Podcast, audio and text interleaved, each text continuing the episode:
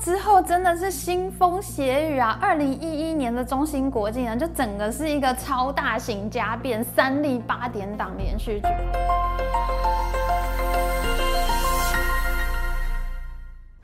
好，Amy，没想到我们的半导体争霸系列还蛮受欢迎的，有好多留言跟按赞，你现在就去按赞。在上一集呢，我们说到中芯国际，它一出生呢，它就遇到了到底是要赚钱获利呢，还是要砸钱发展技术的问题。那我们都知道呢，中国政府是很希望你超英赶美，赶快发展技术，可是财务投资人是希望你赶快赚钱，赶快让我获利出场。结果呢，中芯国际的创办人张汝京呢，他就在过度扩张的情况下呢，被财务投资人给排斥了。因为公司一直在赔钱，所以他到最后不得不离开了他赌上人格和生命所创建的中芯国际。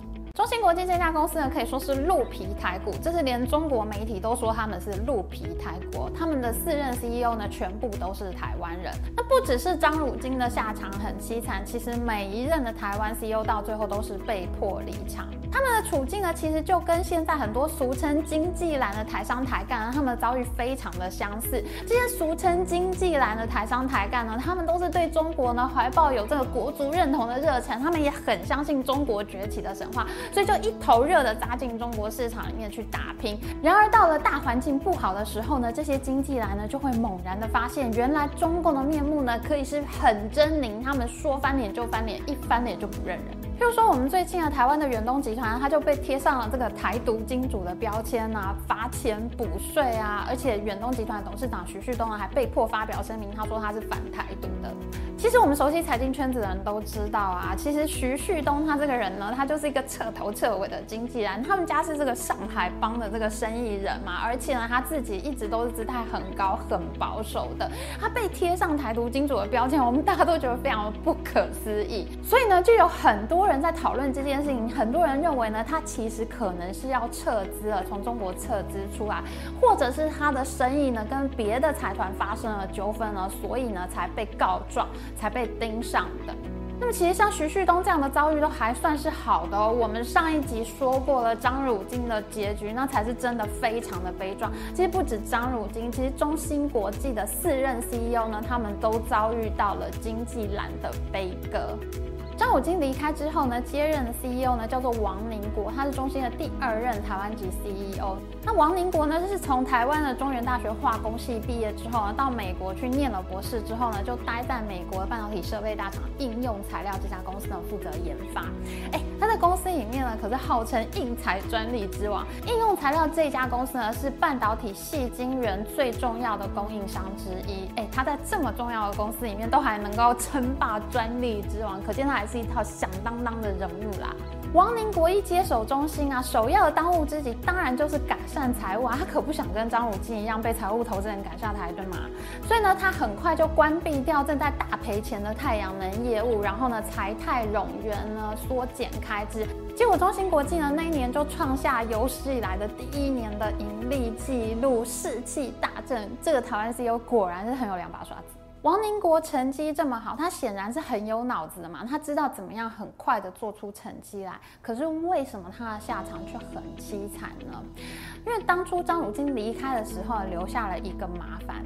那个时候呢，中芯国际钱快要烧光了，财务投资人不愿意再拿钱出来投资的时候，张汝京不得已，他只好引进了新的投资人。这个新的投资人呢，是一家叫做大唐电信的通讯企业。很不幸的，它是中共的国有企业。你知道你在中共体制底下，你要跟这个国有企业打交道是非常麻烦的事情，因为你动不动都会牵涉到这个政治权力斗争站队的问题。大唐电信入股中心呢，就是一个非常典型的案例。大唐电信呢，是一家其实并不算大的国有企业，在这个国务院国有资产管理委员会里面呢，也就国资委这个机构里面，国企一字排开，比它重要的多得多。而且呢，它本业做的并不算好，在二零一八年的时候，大唐电信竟然爆出了财务有问题，可能要股票下市的这个消息，所以它现在在 A 股里面就被打为这个 ST 特别处置国 （Special Treatment）。当你那个股票呢被冠上 ST 股的时候呢，就是提醒投资人要注意，这家公司财务有风险，随时可能会面临被下市的危险。大唐电信早就知道自己的状况并不是很好，没有什么话语权，没他讲话的份。那要怎么样让别人都注意到我呢？要怎么样让国资委党委书记呢？让总理、副总理都注意到我呢？诶，如果我在一家像中芯国际这么重要的公司里面，如果我可以占据它的主导权地位的话，那我说话以后是不是就很有分量了呢？所以在二零零八年中芯国际向外求援的时候，大唐电信呢就立刻入股了百分之十四点三，而且之后呢一路追加到百分之十九。你看财务投资人呢、啊，他都不愿意拿出钱来，可是大唐电信一点都不在乎，因为他就是希望要控制住这家公司。每一次这家公司在引进新的投资人的时候，大唐电信都非常紧张，他就一直说我要追加，我要占大股。其实他就是想要控制住这家公司。那对照今日呢，大唐电信这个股票几乎就要下市的这个局面呢，现在来看呢，大唐电信当初做这一笔投资呢，它是再正确不过的决定。可是呢，这个决定呢，却害惨了王宁国。大唐电信只有接近两成的股权，虽然它是最大的股东，可是其他的股东如果联手起来投票的话，股权相加起来呢，还是比它多的。那这样的情况，我要怎么样控制中芯国际呢？大唐电信就想出了一个办法，我用两成的股权去支持一个 CEO，还是比较容易做到的。他就想要扶植他自己的 CEO。如果这个 CEO 都听我的话的话，其实我不是变相间接控制住了这家公司吗？所以呢，他们就去找到了中国籍的 COO 营运长杨世宁，他跟杨世宁说呢，要支持他上位担任 CEO，干掉王明国。那杨世宁这个时候呢，正是意气风发、年轻气盛的时候，他也很想要获得更大的权力，他也跃跃欲试，想要取代王宁国的位置，双方一拍即合。你看，在这种很复杂政治环境里面，王宁国是做错了什么？他做得好好，他不过就是一个台湾的经纪人，他很想要效力中国半导体产业而已，他做错了什么？可是呢，偏偏就天外飞来一个别有企图的投资人，他心里想的是要怎么控制这家公司，他想的并不是怎么做才会对这家公司最好。这个呢，其实就是中共他在以国家之力发展新产业的时候最常发生的问题。尤其是你还想要发展在全球范围内竞争已经非常激烈的产业，那就更加的困难。因为呢，满足政治的需求往往会优先于满足公司的需求呢，所以呢，就会发生很多这样的问题。务实一点说呢，其实比较好的发展模式呢，可能是中国政府它用一些优惠的政策，吸引像红海啊、像伟创啊这些外资公司呢，到中国去开公司。其实他们这样子做的话呢，表现往往是会更好、更容易成功的。如果你用这种政府持股啦、国有企业的这种模式去发展的话，其实中芯的例子呢，就是非常值得借鉴的惨。中兴的第二任台籍 CEO 王宁国呢，他就是这么倒霉。他做得好好的，他才做了两年，结果二零一一年呢，公司在开股东大会选任董事会的时候呢，大唐电信意外的倒戈，他没有投票给王宁国。王宁国呢，就在他事前毫不知情、完全没有心理准备的情况下呢，被突然的踢出了董事会。哦，那之后真的是腥风血雨啊！二零一一年的中芯国际呢，就整个是一个超大型家变，三立八点档连续剧。那个时候我住在北京呢，天天都有中心的新闻。那这家公司它本来就是一家鹿皮台股的公司嘛。那张汝京带过去的台湾籍管理层呢，他们全部都是力挺王宁国的。可是呢，中国籍的员工呢，他们想要借机翻身的人呢，他们就会去支持杨世宁，希望这个结构有所转变。时呢，双方打的是不可开交。那个时候呢，百度贴吧上面天天都有人在爆料骂台籍的管理层，像是台湾联电过去的季克飞啊，还有台积电财务部过去的曾宗林啊，他们都被人放过黑函呢。就连我台湾人看到这个黑函，我都觉得啊，真的有这么坏吗？那个时候呢，我们在办公室里面根根本都在追剧，天天都在追中心狗血剧，超精彩的。台积管理层见到这个状况，当然是非常的受不了，所以他们就决定要大反攻，所以他们也在网络上呢爆了一个终极大黑料，那就是杨世宁的税务资料。没想到这个很想要上位的 CEO 杨世宁呢，他一年的年薪呢是一百八十万人民币，可是他一整年交的税呢却只有五万人民币，他的税率呢是不到百分之三啊！没想到他竟然是逃税的。这下子舆论一片哗然，没想到原来中芯国际领有外国护照的高层啊，他们个个都不愿意交税，然后上海市政府呢，竟然睁一只眼闭一只眼就配合放水，作为吸引海外人才呢回到中国发展的这个一个优惠的条件。哇，这下子还得了？那一直待在中国本地发展的人，岂不是不离不弃，被当北七了吗？结果事情闹得一发不可收拾，台籍员工本来只是想要斗走杨世宁而已，可是呢，事情闹得实在是太大了，一发不可收拾，引起了公愤，所以王宁国作为执行长，他就盖瓜承受了这个历史问题，他引咎辞职下台。王宁国走了以后呢，杨世宁很高兴啊，他觉得自己很快就要走马上任了。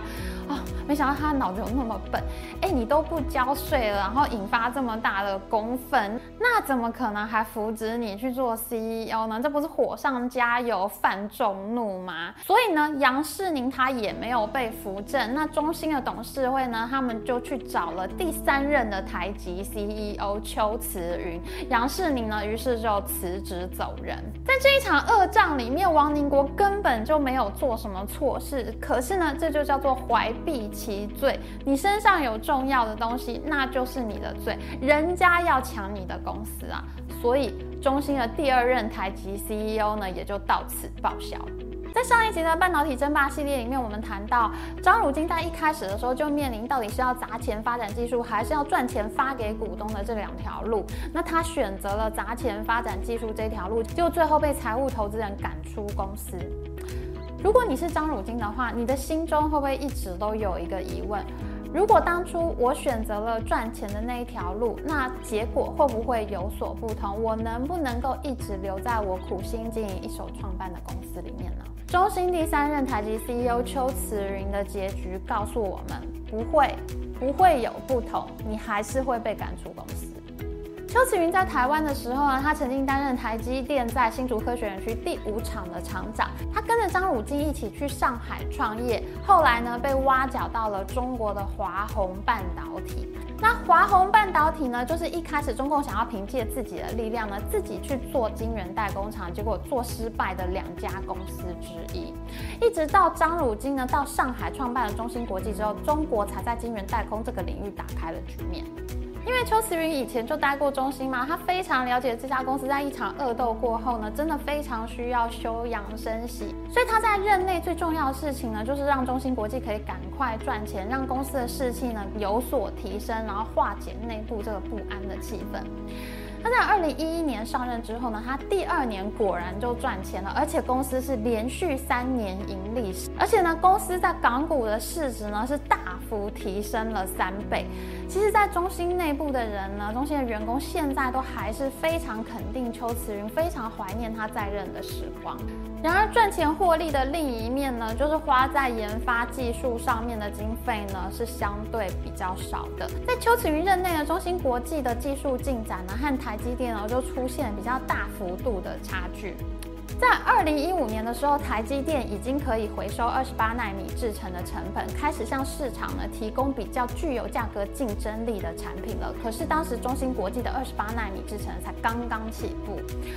到了二零一七年的时候，台积电二十八纳米以下的制程的收入呢，已经占它总收入已经过半了。可是呢，中芯国际主要收入来源还是在九十纳米的制程。技术落后绝对是中国政府最不希望看见的事情，所以呢，他们就找来了台积电叛将梁孟松。那么，这个中芯国际员工最喜欢的执行长邱慈云呢，他只能黯然退场。如果当初张汝京愿意对财务低头，先赚钱，不急着盖十二寸厂的话，那么他的结局会有所不同吗？邱慈云的下场告诉我们，不可能，这两条路都是死路。这就是中国发展半导体产业的问题所在。你不可能在竞争已经非常激烈的格局下，又要财务不崩溃，又要技术更先进，这是不可能并存的两条道路。而中国政府呢，是在牺牲掉这么多台湾籍 CEO 之后，才得到了这个教训。台湾籍的 CEO 呢，成为了中国政府在慢慢摸索发展半导体之路上的牺牲品，是牺牲了这么多台籍的 CEO，中国政府呢，才逐渐摸索出发展的道路。这就是经济蓝的命运。梁孟松一上任呢，中兴的股价呢就大涨百分之十二，市场是大受激励。虽然台湾媒体呢都称梁孟松是台积电叛将，可是台积电的创办人张忠谋呢，他在谈到梁孟松的时候呢，他对他的评价是这样的：他觉得梁孟松很忠心，很能做事，也曾经想要认真挽留，可是留不住人。这位第四任的中心台湾籍 CEO 梁孟松，他会有什么样的结局呢？他也会踏上经济蓝的悲歌之路吗？我们下一集再说。喜欢我们影片，请记得帮我们按赞哦，还有记得按订阅频道加开启小铃铛。拜拜。